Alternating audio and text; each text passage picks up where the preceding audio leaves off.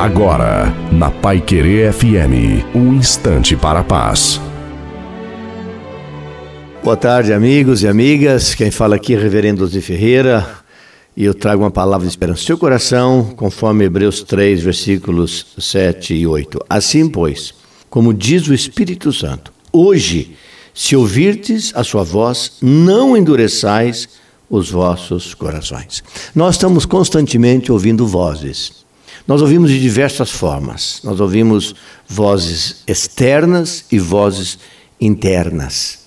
E devemos entender e ter discernimento que vozes são essas. Há uma voz que é inconfundível, que é a voz do Espírito Santo, conforme diz o autor aos Hebreus. Ele diz: se hoje você ouvir a voz do Espírito Santo, abra o seu coração.